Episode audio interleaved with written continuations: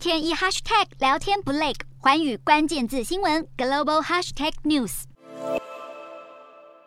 物料价格飙涨，导致马来西亚鸡农纷纷减产，鸡肉供应短缺之下，马来西亚政府宣布从六月一号起禁止鸡只出口。如今一周时间过去，邻国新加坡也开始闹饥荒。马来西亚突如其来的鸡只出口禁令，让许多摊商措手不及。如今走访各大的传统市场，有超过三分之一的鸡肉摊商都因为买不到新鲜的鸡肉，像是这个样子，拉下铁门暂停营业。新加坡大约三分之一的鸡肉供应都是来自马来西亚。而且进口的大多都是运到新加坡宰杀以及冷却的活鸡。如今上游鸡只减产，下游也面临无鸡可卖的窘境，市场里只剩下卖冷冻鸡的摊商，鸡只面临断货危机。新国国民美食海南鸡饭首当其冲，许多业者就怕涨价，客人不上门，只好自行吸收成本，甚至做了暂时停卖鸡饭，改卖炸鸡等等其他熟食的最坏打算。新加坡粮食局也频频呼吁消费者改买冷冻鸡肉，以及以其他肉品来代替。乌战争导致供应链混乱，全球物价高涨。如今新加坡的通货膨胀率来到十年最高水平，民众想要吃到便宜又新鲜的鸡，或许还得再等一段时间。